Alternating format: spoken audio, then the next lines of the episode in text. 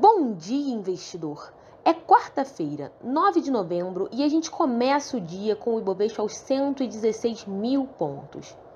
Ontem, o índice fechou em alta, com investidores monitorando o cenário político, atentos às indicações para as equipes econômica e de transição do novo governo Lula, assim como questões relacionadas às regras fiscais para o ano que vem.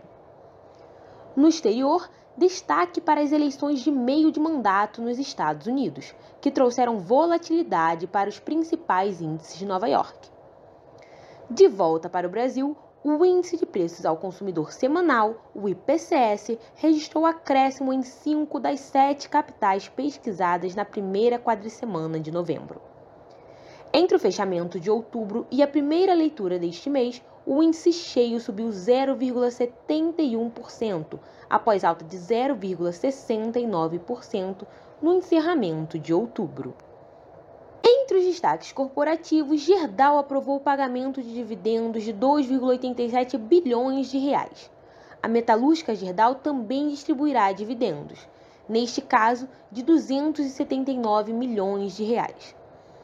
Ambas também aprovaram o pagamento de juros sobre capital próprio, com o Gerdau pagando 689 milhões de reais e a metalúrgica Gerdau 237 milhões de reais. No pré-mercado em Nova York, os ADRs do Bradesco tiveram queda forte e despencaram 7%. Ontem, o banco publicou balanço com resultados bem abaixo do esperado por analistas.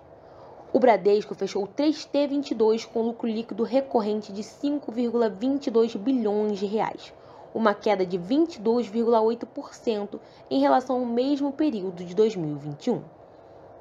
Na comparação com o segundo trimestre deste ano, o resultado do banco caiu 25,8%. A média das estimativas do BTG Pactual, Itaú BBA, Goldman Sachs, JP Morgan, Santander e UBS BB apontava para lucro líquido de 6,7 bilhões de reais. Ainda entre balanços, a Caixa Econômica Federal informou nesta quarta-feira que encerrou o terceiro trimestre de 2022 com lucro líquido de 3,2 bilhões de reais.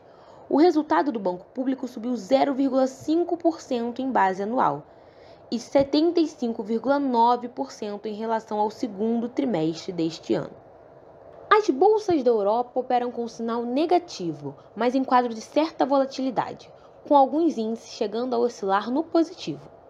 Investidores monitoram notícias internacionais, como os resultados das eleições de meio de mandato nos Estados Unidos e também balanços corporativos locais, como o do banco alemão Commerzbank.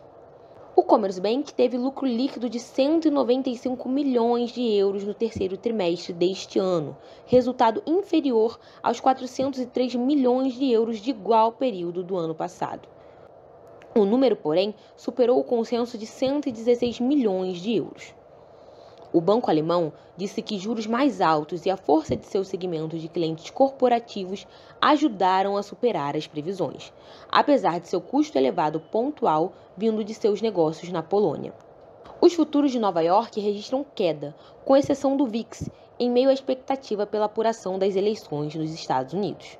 Os republicanos lideram a disputa pela Câmara dos Representantes, o que significará mais dificuldade para o governo do democrata Joe Biden.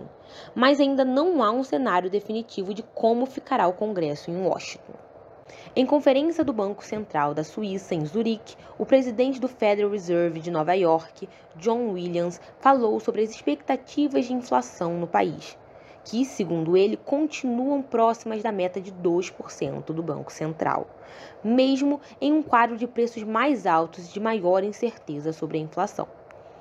Ele destacou a importância de se manter as expectativas de inflação bem ancoradas, um princípio crucial da visão moderna sobre os bancos centrais.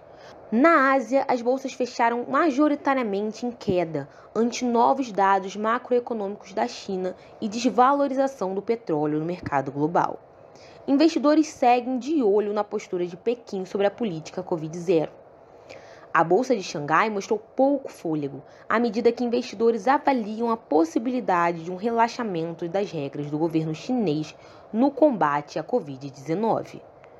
Novos casos da doença em Pequim atingiram máximas em mais de cinco meses e novos registros pelo país também bateram máximas em meses. O índice de preços ao consumidor da China subiu 2,1% em outubro na comparação anual, abaixo da previsão de alta de 2,3% dos analistas ouvidos pelo Wall Street Journal. Já o índice de preços ao consumidor caiu 1,3% em outubro, na mesma comparação. O primeiro recuo desde dezembro de 2020, ante expectativas de queda de 1,5% dos analistas. A Grécia enfrenta uma das maiores greves dos últimos anos, uma paralisação de trabalhadores do setor público e alguns setores privados contra a alta nos preços e que suspende serviços e o transporte por todo o país. Na capital, Atenas, táxis não saíram para as ruas, com a cidade também sem ônibus ou bondes. Apenas uma linha de metrô de Atenas funcionava, mas com limitações.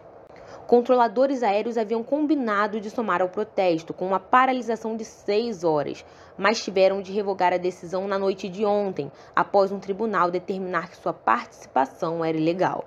De qualquer modo, companhias aéreas haviam cancelado dezenas de voos que não puderam ser reprogramados de última hora.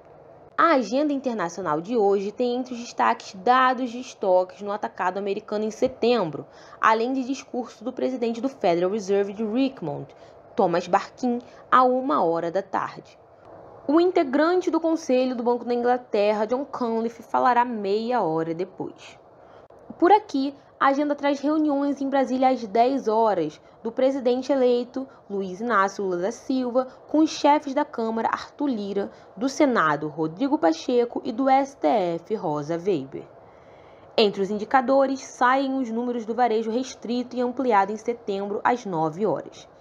Na agenda de balanços, destaca os resultados do Banco do Brasil após o fechamento do mercado dando uma olhada nas cotações, são 8 e meia da manhã e o índice do Reino Unido e o índice francês têm queda marginal de cerca de 0,20%, enquanto o índice da Alemanha tem queda um pouco maior, de 0,54%. Os futuros de Nova York também caem marginalmente, com perdas entre 0,03% e 0,60%. O VIX, também conhecido como índice do medo, segue a direção contrária e sobe cerca de 0,30%. Entre as commodities, o petróleo Brent e WTI têm perda de 0,50%. Entre as commodities agrícolas, soja, milho e trigo operam perto da estabilidade e registram alta marginal. Quanto aos criptoativos, o Bitcoin cai quase 10% e o Ethereum despenca pouco mais de 18%. Para acompanhar mais notícias sobre o mercado financeiro, acesse o site do Trade News. O link está aqui na descrição. Além disso, você também pode conferir mais informações especializadas no YouTube da BRA às duas e meia com o Minuto Trade News. Eu sou Caroline Rocha. Bom dia e bons negócios!